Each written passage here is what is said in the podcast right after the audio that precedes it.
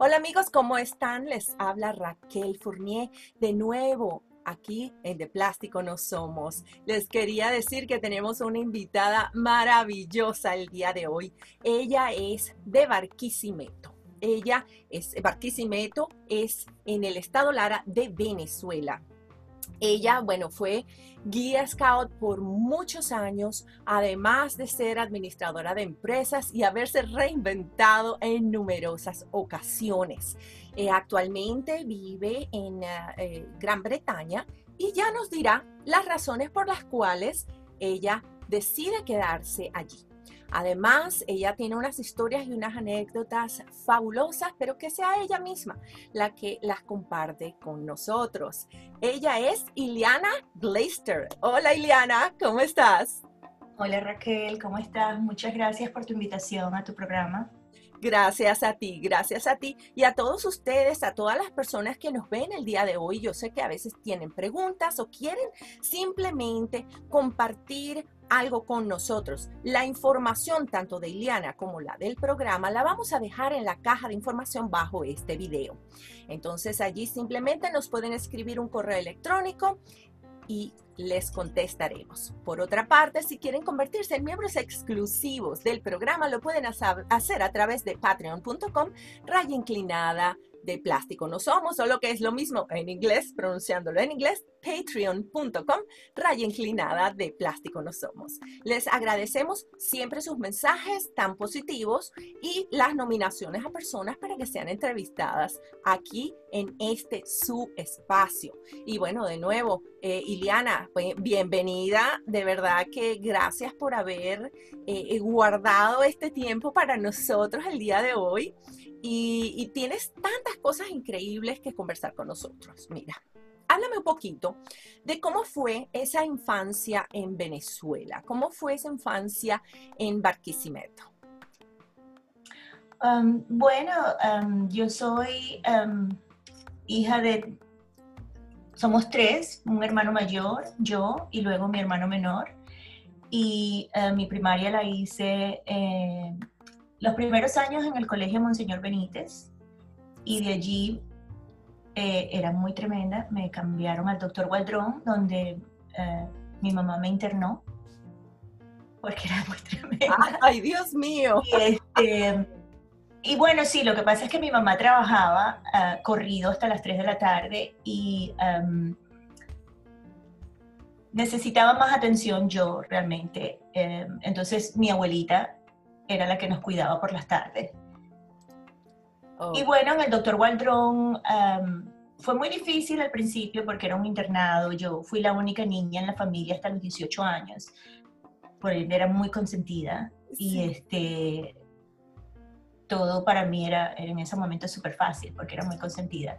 Entonces mi mamá pensó, voy a internarla, con que esa era la mejor educación. Entonces me internó en el doctor Waldron pero ya después del primer año, ah, yo estaba enamorada del colegio, la directora que estaba allí, la hermana Ana Graciela Morillo de Maracaibo, eh, era muy querida, me tomó un aprecio y un cariño muy especial. Y ah, ya los últimos dos años para mí fueron más fáciles.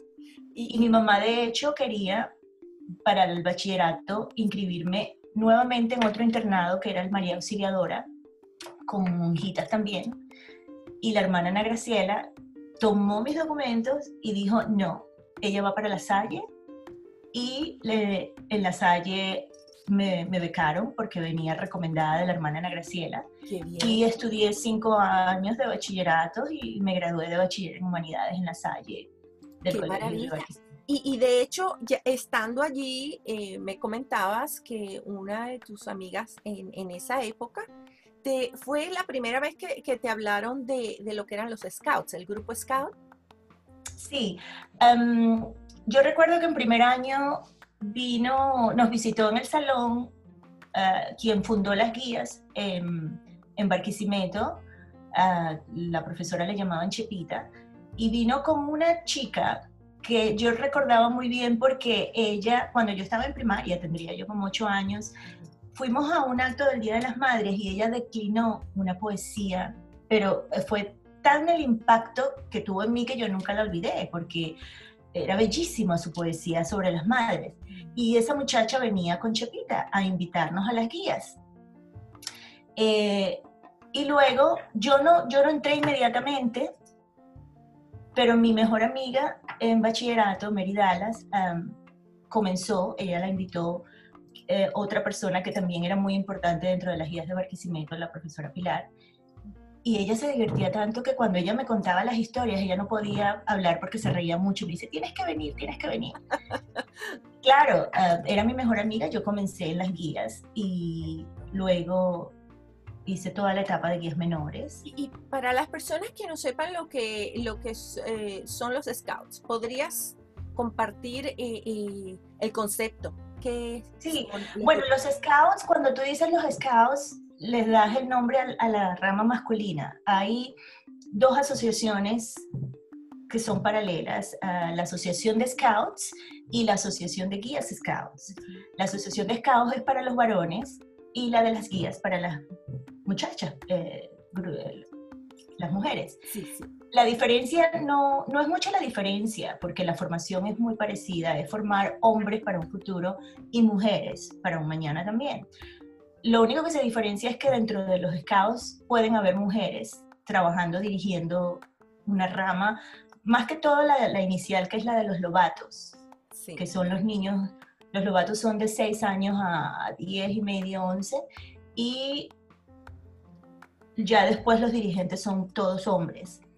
Dentro de las guías scouts no hay dirigentes masculinos, los hombres pueden estar quizás dentro de los comités de ayudas de padres, sin embargo, para cuando yo estaba, eran éramos solamente mujeres.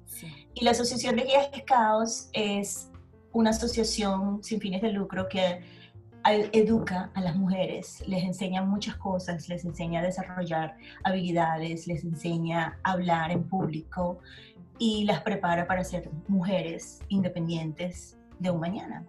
Así y este, a través de muchos mm, trabajos que tú realizas, especialidades que se llaman baches, Ah, el de cocinera, el de escaladora, el de leer brújulas, mapas, excursionar, nadar, tantas cosas. Sí, es cierto. Y, es muy divertido. Yo también, yo tuve la, gran oportunidad de llegar a ser eh, primero alita, lo que aquí en los Estados Unidos son las brownies, y eh, después eh, ser guía menor y lo que tú dices de, de, conseguir los baches era maravilloso, era aprender eh, eh, un, sobre un área y entonces te daban tu bache y tú súper feliz con, con ese, eso era como ese mérito, eso que te habías ganado con tu esfuerzo. Eso es bellísimo. Yo también estoy de acuerdo que de verdad que deja mucho el, hecho de, pertenecer a los grupos de, guías scouts o de los scouts en el caso de, los muchachos. Bueno, fíjate que al final, al final de la rama de guías menores, que son las niñas que culminan a los 15 años, para ellas alcanzar la máxima insignia, ellas tienen que escribir un libro de toda su biografía como guía menor y agrupar todos estos baches en diferentes secciones. Y en mi época era como una enciclopedia, eran varios tomos. Hoy en día no, no estoy segura de cómo será, quizás es menos porque, claro, muchas cosas han cambiado y van evolucionando y cambiando de acuerdo a la situación del país. Pero ese trabajo es básicamente un, un aprendizaje para cuando tú te gradúas en la universidad y preparar tu tesis. Y sabes también que tienes una una fecha tope, una deadline.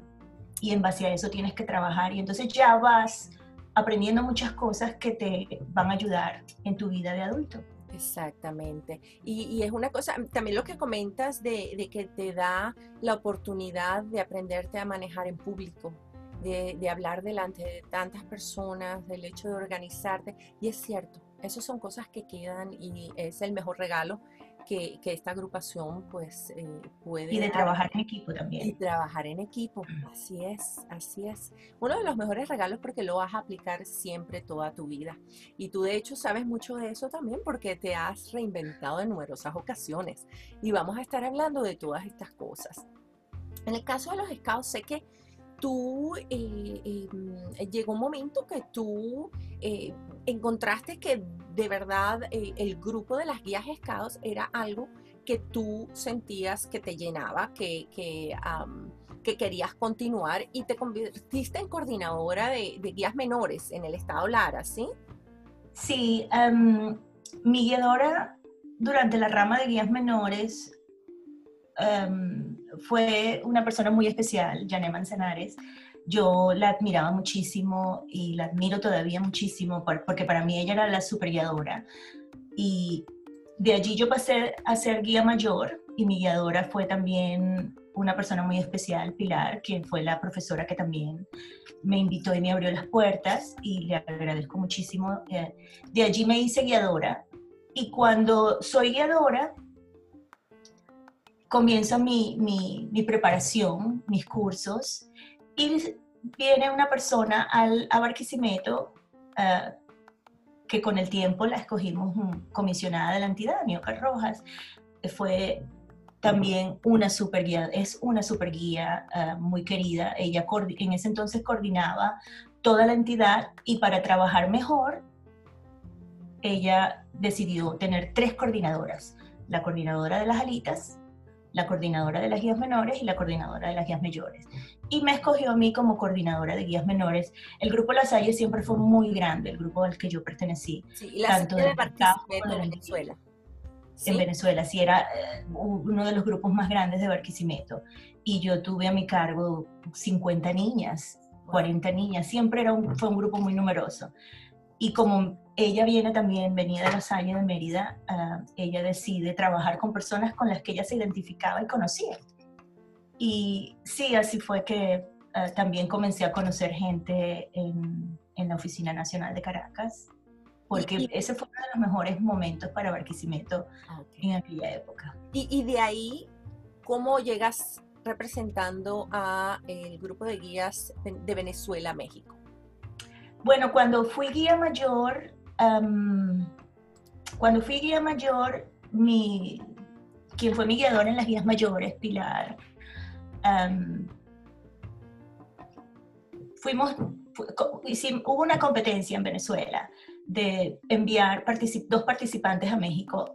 Eh, nosotros dentro de las guías a nivel mundial tenemos cuatro centros mundiales. El primero aquí en Inglaterra, porque el fundador es Baden Powell, un inglés, y la esposa, quien ayudó después a, fundar las guías, em, es también inglesa. Luego tenemos uno en México, en, en, Cuernavaca, hay otro también en, en la India y uno en Suiza. Entonces habían estos eventos de verano en la cabaña y Venezuela siempre mandaba a dos jóvenes. Y hubo un concurso y yo fui seleccionada por Barquisimeto para viajar con una chica de Mérida, de San Cristóbal. Y fue, fíjate, fue la primera vez que yo salí, tomé un avión y para irme a México. Wow. Tenía yo creo que 18 años y estaba muy contenta, muy feliz porque me graduaba de bachiller y era como, el, como un premio, era como un premio y, y me sentía muy orgullosa, sobre todo también porque para mí las guías, las guías eran mi pasión, han, han sido toda la vida mi pasión, parte fundamental y muy bonita en mi vida, en la que he conocido tanta gente importante dentro de mi crecimiento y, y representarla Venezuela era, era Por supuesto, representar a tu país. mucho orgullo para mí. Y, lo hiciste, creo que mm, fuiste a México dos veces, ¿no? Y luego como guiadora tuve nuevamente la oportunidad de ir a un fórum de los recursos hidráulicos de Latinoamérica y el fórum era básicamente de cómo las guías podían ayudar dentro del hemisferio con proyectos a educar, y el proyecto que nosotros presentamos, yo viajé con una chica de Mérida, creo, no me recuerdo muy bien. a mi comisionada de entidad le gustó muchísimo y era una época muy bonita en el estado de Lara, muy importante y yo conocí a la comisionada internacional, Josefina Vargas, muy querida y, le, y una de las cosas que pasó en ese segundo viaje ya yo ya, ya, estaba más crecidita, ¿no? Y me daba cuenta de muchas cosas más. veo que quienes están trabajando en la cabaña son guiadoras de otras partes del mundo. Y les digo, oye, ¿cómo, cómo es que tú trabajas aquí? Entonces ellas me dicen, bueno, la Asociación Mundial tiene todos los países que se registran, que forman parte de la Asociación Mundial, todas las guiadoras pueden solicitar una posición en el centro. Hay concursos, tú participas y si te, escogen, tú vienes a trabajar para el Centro Mundial. Y a mí me, yo digo, wow, yo no lo sabía, no lo sabía y nunca nos habían hablado de esas cosas eh, en Venezuela. Cuando regreso, yo le planteo mi proyecto a la comisionada internacional y a ella le gustó mucho y le digo también, mira, yo traigo una inquietud. Yo ahorita soy estudiante de administración en empresas, pero a mí me gustaría ir a trabajar en uno de los centros mundiales y quiero ir al de Londres porque mi sueño es hablar inglés cuando yo me gradúe de administradora. Yo, yo pensando en dónde quiero trabajar, lo que yo quiero hacer. Claro. Y ella me dice, ok, eh, ¿estás segura? ¿No te va a dar estreñitis? No, no, no, no, yo, me, yo quiero, yo quiero. Y entonces ella comienza a hacer toda la diligencia y me envía las planillas, todo lo que tengo que responder, eh, las referencias, todo lo que tengo que recaudar para yo concursar. Y justamente el mundo es, mira, todo gira en torno a algo porque cuando yo estuve en, en México uh, conocí a la coordinadora del hemisferio occidental, que era una española muy querida, Marta Arcocha, y nos caímos muy bien. Entonces, el Centro Mundial tiene al lado la Oficina Mundial. Y, te iba y en la Oficina Mundial estaba Marta Arcocha como coordinadora y viajaba a los eventos dentro de estos centros. Y, y cuando llega mi solicitud, eh, eh, esto, y, mira, te voy a interrumpir acá porque donde, cuando hablas como de, esta cabaña, cuando llegan, primero una persona, una chica que, que tenga esa inquietud, ¿por cuánto tiempo se queda cuando le toca viajar, ya sea, dijiste que hay cuatro sedes, la de México, la de los Alpes, la de Londres y la de la India. ¿Cuánto tiempo se quedan ellas allí?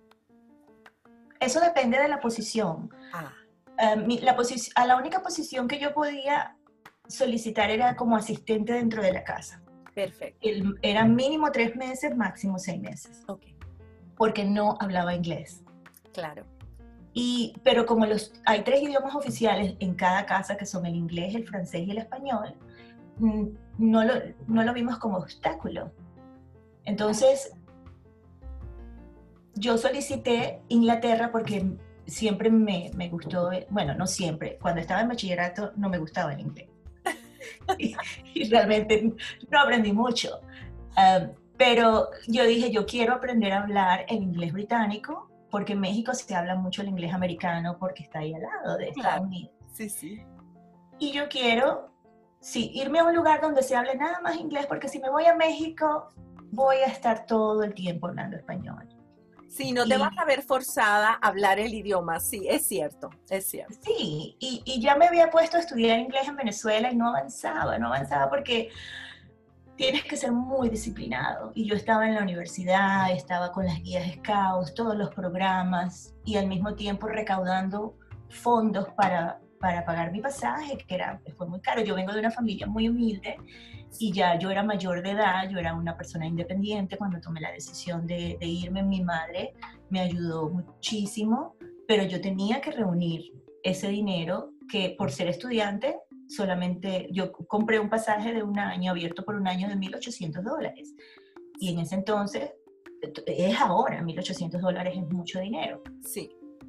Entonces yo me puse a vender ropa, me puse a vender dulces, zapatos, bueno, todo lo que fuese para... Entonces había mucho, mucha distracción. Retener el inglés era imposible. Entonces hago mi solicitud y la comisionada me dice, ¿te enviaron la, la solicitud en español? Contéstala en español. No, porque yo la había hecho en inglés y de hecho me había ayudado mi profesora. No, me dice, si te la, te la, enviaron en español, contesta en español. Ah, Cuando llega a Londres, dicen, bueno, pero ella mandó todo en español. Se la entregan a Marta Arcocha para que la traduzca. Y ella al final le puso una nota. Yo conozco a esta participante y viene recomendada de la comisionada internacional. ¡Wow! Yo también la recomiendo. Tenía todos esos ángeles de mi lado y cuando me llega la respuesta ha sido em, electa para ir. Para mí era de mucho orgullo porque yo creo que fui la primera venezolana que representó el país en uno de estos centros mundiales. ¡Wow! ¡Qué orgullo! ¡Qué la, La señora Josefina Vargas. No había, no había ido otra persona. Y em, para mí era mucho orgullo, imagínate, súper emocionante. Claro, y, y, en el interín, porque, bueno, ya decides que, que vas a ir eh, para, para Gran Bretaña, eh, ¿qué pasa con la carrera? Porque estabas estudiando administración de empresas. La paré. Ah. La paré y dije, no, yo me voy ahora, porque no sé si habrá una otra, otra, otra oportunidad. Exacto. Y, y mi plan era aprender el inglés, dominar la lengua y regresar y terminar la carrera y luego aspirar a una empresa internacional. Em, pero no regresé. Wow. Mi mamá me dijo, mi mamá me dijo con lágrimas en sus ojos, ella estaba muy triste, me dijo, ay, digo, mami, ¿por qué estás así? Y, y, se partió, me dijo, yo sé que tú no vas a regresar, yo sé que la vida allí te va a gustar muchísimo y, y no vas a regresar. Pero no era mi intención, no era mi intención el quedarme mi vida. A mí me gustaba mucho mi vida en Venezuela, las guías, mi trabajo. Siempre trabajé, cuando comencé la universidad comencé a trabajar y em, lo único que yo buscaba era manejarme con, con, la lengua, aprender el idioma. Así que entonces un 25 de octubre de 1992 te montas en un viaje directo en ese avión Caracas a Londres. ¿Cómo fue tu llegada a Londres? Mira, bueno, yo, yo venía súper feliz y yo no conocía en ese entonces lo que es pasar una inmigración, ni tampoco conocía que hay permisologías, cosas que tú puedes hacer cuando llegas a un país, cosas que no. Yo, yo me sentía súper inflada, yo andaba uniformada y cuando llego a, presentar mi pasaporte, mi pasaje, todo, y me dice alguien, ¿y qué viene a hacer usted aquí?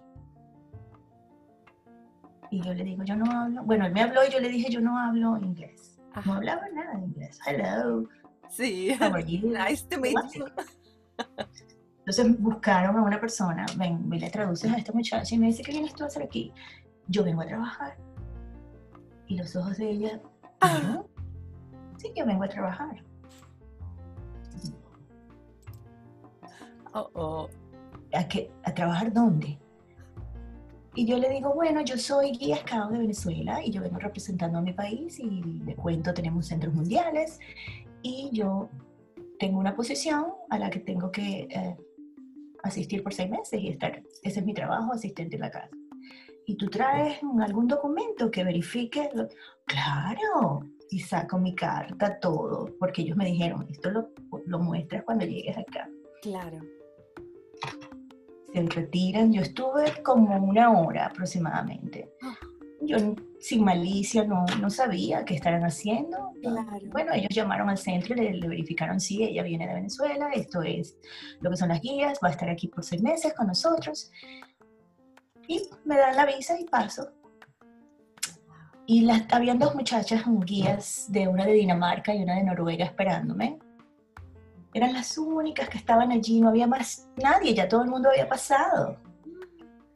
Y me dicen, ¿qué pasó? Y yo sin poderles explicar porque no hablaba absolutamente nada inglés. Entonces cuando llegamos al centro, em, todas vinieron a recibirme, muchachas de Estados Unidos, de Suecia, inglesas. Hello, hello, hello. Y yo, y me ah. pregunté, yo no, entiendo. En eso sale una chica brasilera que era la coordinadora, era la directora de programas, quien fue después una gran amiga, y también había una argentina. Che, ¿no hablas inglés? Entonces me tradujeron y yo les digo, no, no hablo inglés. Entonces para ellos fue como que, wow, me buscaron enseguida una de las... Um, el Centro Mundial tiene un grupo de señoras ya mayores que fueron guías y son voluntarias para cualquier eventualidad. y aquello era una eventualidad muy grande. Hay una participante aquí que no te habla inglés. Vamos a enseñarla. Wow. Y bueno, sí, aprendí mucho. Estuve seis meses allí. Eh, el asistente del, del Centro Mundial es ayudar en la cocina, ayudar en las habitaciones, en la lavandería, en las actividades cuando hay eventos que vienen niñas inglesas y se quedan en el centro, porque es como un hotel. Sí, sí. Entonces en la noche hay juegos, hay que llevarlas a eventos, ah, están todas las asistentes allí para ayudar. Entonces la directora de programa coordina todo aquello y tú trabajas en una rota. Ah, dos días estás en la cocina, dos días estás en la oficina. Van rotando, te van rotando. Vamos, rotando. Sí, sí. Y este y yo feliz. feliz, yo, para mí todo era... ¿Y cómo fueron esas culturas? Porque dice que había pues de Brasil, había uh, este, Argentina, ¿cómo fue esa mezcla de culturas, el, vivir el día a día con ese, ese grupo de, mujeres de todas partes del mundo? Mira, muy bonito, porque claro, teníamos en común el guidismo y cada una, nosotros teníamos nuestra área donde está el staff, cada una tenía su habitación. Habían chicas también que eran residentes, guías de otros países que venían a estudiar y se alojaban en el hotel, una era de Grecia, la otra de Egipto, y nos reuníamos en la noche para ver películas, conversar, tocar guitarra, cantar, ah, salíamos al cine, cuando teníamos que trabajar, trabajábamos, pero era como, sí, una comunidad de mujeres jóvenes viviendo juntas, muy respetuoso todo, muy, muy lindo. no había peleas. Y es que aquí también pasábamos los meses pasaban muy rápido. Ahora, los senior staff, las personas que están a cargo del centro como tal, la directora de programas, la, directora general, la subdirectora, la cocinera, sus periodos sí eran más largos, de dos años, ah, tres años. Claro, claro, sí. Y, y te quedaste seis meses. Me quedé seis meses y tenía todavía mi pasaje abierto por un año. Y yo le digo a, a, mi amiga la brasilera con la que yo terminé hablando portugués primero antes del inglés.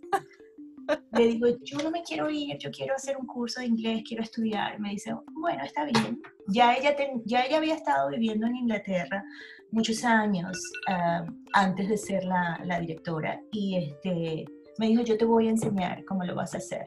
Sí.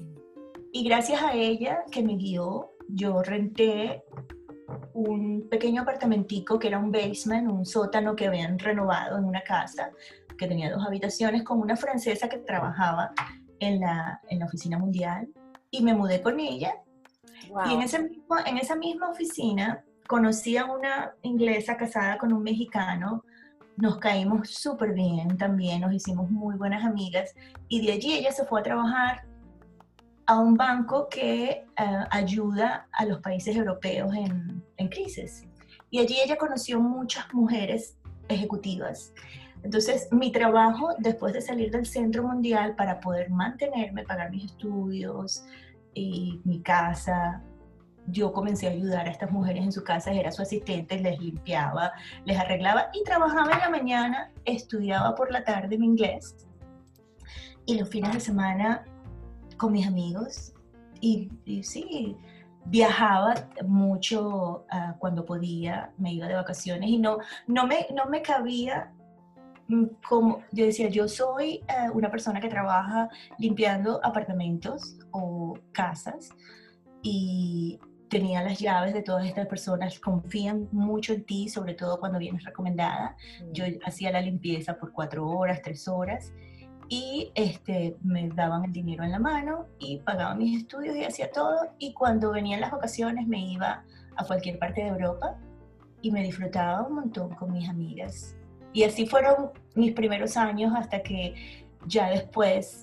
Sé que, sé que tuviste esta, la, la, parte de la incursión en la floristería, que llegó ese momento que tú dijiste, y es muy interesante esa historia de cómo te conectas después con, con una, una, persona, era un personaje y es eh, muy conocido en Gran Bretaña en el ámbito de la floristería.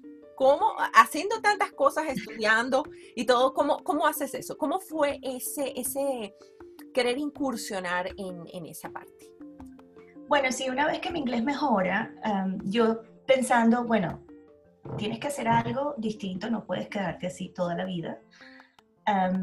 Te veo que la industria de la floristería es tan grande y tan importante porque el inglés compra flores semanalmente para decorar su casa, flores cortadas, no ramos ah, ah, elaborados. Y en donde quiera hay puestos de flores y tenía un novio y él me dice, ¿por qué no estudias peluquería? No, digo, no, no, la peluquería no me gusta. Entonces pensando, ¿qué puedo estudiar? Y a mí siempre me gustó mucho hacer cosas con las manos, la habilidad de crear algo, la manualidad. Entonces, se ya, me ocurrió... Ya para ese entonces tú también cosías, ¿no? No, no. Primero fue la floristería y entonces ah. comienzo a estudiar floristería y hago lo, comienzo lo que se llama un NDQ, National Vocation Qualification, año uno en floristería y me allí aprendo las técnicas para construir lo que sea. Claro. Pero después digo, si quiero tener un negocio, tener un día en mi floristería, tengo que avanzar mucho más rápido. Entonces ya yo seguía diseñadores muy famosos. Sus libros los tenía, las cosas que hacen, los artículos que hay en la prensa, las bodas en las que trabajaban. Y eh, hubo alguien que me llamó la atención en particular y ella es Paula Pry, que ella es una inglesa que tiene mucho nombre. Eh, en, el Reino Unido, en, Londres sobre todo, y ella da talleres en Japón y vienen japonesas. ¡Wow! Para trabajar con ella. Entonces, yo decido, ah, conversando con, con, una amiga muy querida mía inglesa, yo le digo, Ay, ¿cómo hago para que esta señora? Porque muchas veces en la industria nadie te quiere dar la oportunidad para entrenarte sí. te, te, emplean si ya estás entrenado. Entonces, ella me puso la idea y yo la desarrollé. Yo le escribo una carta a Paula diciéndole, oye Paula, yo soy estudiante de floristería, voy en este año y yo admiro mucho tu trabajo, tengo todos tus libros. Ah, me encanta lo que haces y ah, me gustaría saber si, si puedo, puedo trabajar para ti directamente pasaron las semanas, las cartas aquí llegan, tú las pones hoy, llegan mañana. Qué bien. Primera clase. Segunda clase se tardan dos días. Entonces, un día gris de lluvia, regreso, ay Dios mío, este invierno, me consigo con el mensaje en mi grabadora. Ay Ana, soy Paula. Wow. y me dice, me invita. Eh, precisamente, sí, esto, esto de la reinvención ahora, con todo lo que hemos pasado, lo que estamos pasando, que en muchos países están en diferentes etapas ahora de, lo que ha sido la, pandemia, eh, esto es reinvención. Y reinvención, tomen nota porque de verdad eh, estuviste estupenda contactándola. Bueno, ella me invita a que venga un día completo a su floristería y ayude, a ver si me gusta, a ver si puedes andar en el mismo trote. Sí. Y bueno, yo hice de todo. Aquello era subir, bajar escaleras, los pies me hacían chu, chu, chu, chu.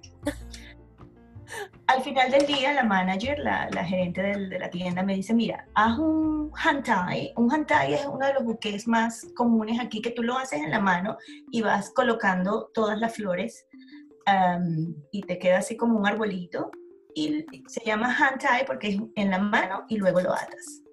Y cuando lo despachan, tú le quitas el papel y listo para colocarlo en el vaso. Eh, haz uno para que, porque, y, lo, y te vas al, al, estudio que te están esperando allí. Wow. Ay, Dios, ay, yo, ¿qué escojo? Y bueno, al final me lo terminé y caminé, entonces lo miran. Muy bien. Y me, vamos ahorita a la entrevista una entrevista de trabajos, yo no sabía. Eh, me hicieron una cantidad de preguntas y me dice, bueno,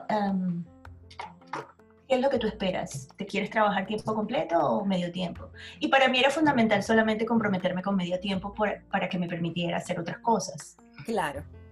Y yo tomé el, el, trabajo a medio tiempo y regresé a mi casa y recuerdo que una de mis amigas que conocí en el Centro Mundial de las Guías Romana. Ella estaba pasando unos días en mi apartamento y me estaba esperando.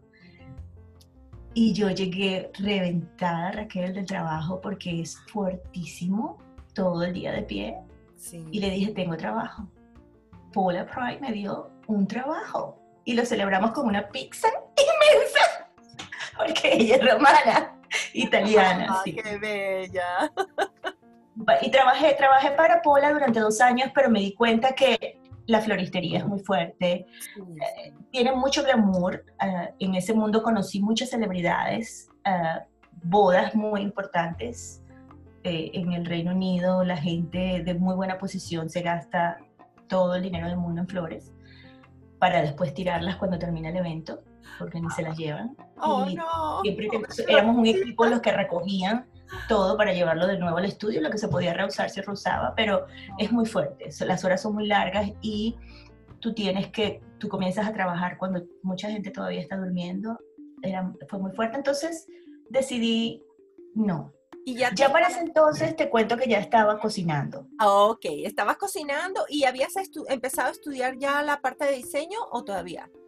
Sí, no, comencé a estudiar, al mismo, eh, trabajaba en la floristería, ya también trabajaba cocinando y con otra amiga que conocí me empezaron a gustar el trabajo con las telas. Entonces comencé a hacer cursos de interior designer, interior decoration, técnicas de pintura, todo lo que fuera con manualidad y también a estudiar para, todo lo que, que no haya entendido la terminología en inglés, pues eh, diseño de interiores y decoración. Sí, eh, y, pero realmente lo que más me gustó fue el trabajo con las telas, el convertir una tela en algo fabuloso. aquí es muy importante lo que se llama tratamientos de ventana, vestir una habitación con cortinas. Y el trabajo es hecho a mano. Yo, yo, aprendí las técnicas de lo que es hacer una cortina hecha a mano, ah, un shade, que aquí lo llaman Roman Blind lo, lo, único que no hago a mano es el cojín, los forros, pero... Qué increíble. no, pero es que hay que tener también, y yo pienso que con todo lo que tú estudiaste hay que tener muy buen gusto y tienes que, eh, tienes ya también muy adelantado a cosas que a lo mejor una persona que solamente estudia la parte de telas, eh, tú ya sabes, por ejemplo, un arreglo floral, cómo crear un equilibrio en una habitación, cómo crear eh, este, mm, pues un ambiente, porque definitivamente haciendo un arreglo de cortinas se, crea un ambiente en un espacio. Puede hacer un espacio verse incluso hasta más alto dependiendo de dónde se ubique y cómo se ubiquen las, las cortinas. Eh, existen muchísimas de estas cosas interesantísimas y no, no tenemos mucho tiempo, eh, pero quería ahora ir a esta parte donde de repente tú tienes que dejar Londres. Y fue decisión que, que tú tomaste. ¿Para qué? Cuéntanos de, esa parte. Bueno, habían pasado muchos años, ya yo había probado con, la cocina, había probado con la floristería, había trabajado y también salí de Londres para abrir un nuevo negocio que era una posada, a la que le llamé la Pequeña Venecia.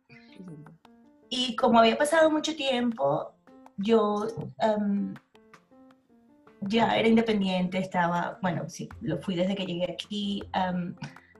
sentía que había algo en mi vida que no, que, necesitaba algo. Y entonces estaba cansada ya de mi trabajo con la posada, quería viajar, quería hacer muchas cosas, entonces tomo la decisión, me, hacía mucha falta mi familia, a pesar de que yo trataba de ir una vez al año. Quiero acotar, ah, antes de que termines esta, esta idea, que la pequeña Venecia, eso fue un término que le dieron a Venezuela cuando vieron unas construcciones que eran, creo que eran palafitos, ¿no? Que los son, palafitos, las palafitos son casas eh, sobre el agua en Maracaibo, en una estructura que las mantiene sobre el nivel del agua. Eh, cuando eh, pues hubo este encuentro de dos mundos que llegaron a esa zona de Venezuela, dijeron parece una pequeña Venecia. Entonces, de allí viene el nombre, era una posada venezolana y, muy lindo, pues me imagino que muchas veces contarías esa historia. Sí, siempre me preguntaban por qué le llamas Little Venice y entonces le, contaba toda la historia de Américo Vespuccio y cuando llegó y todo aquello.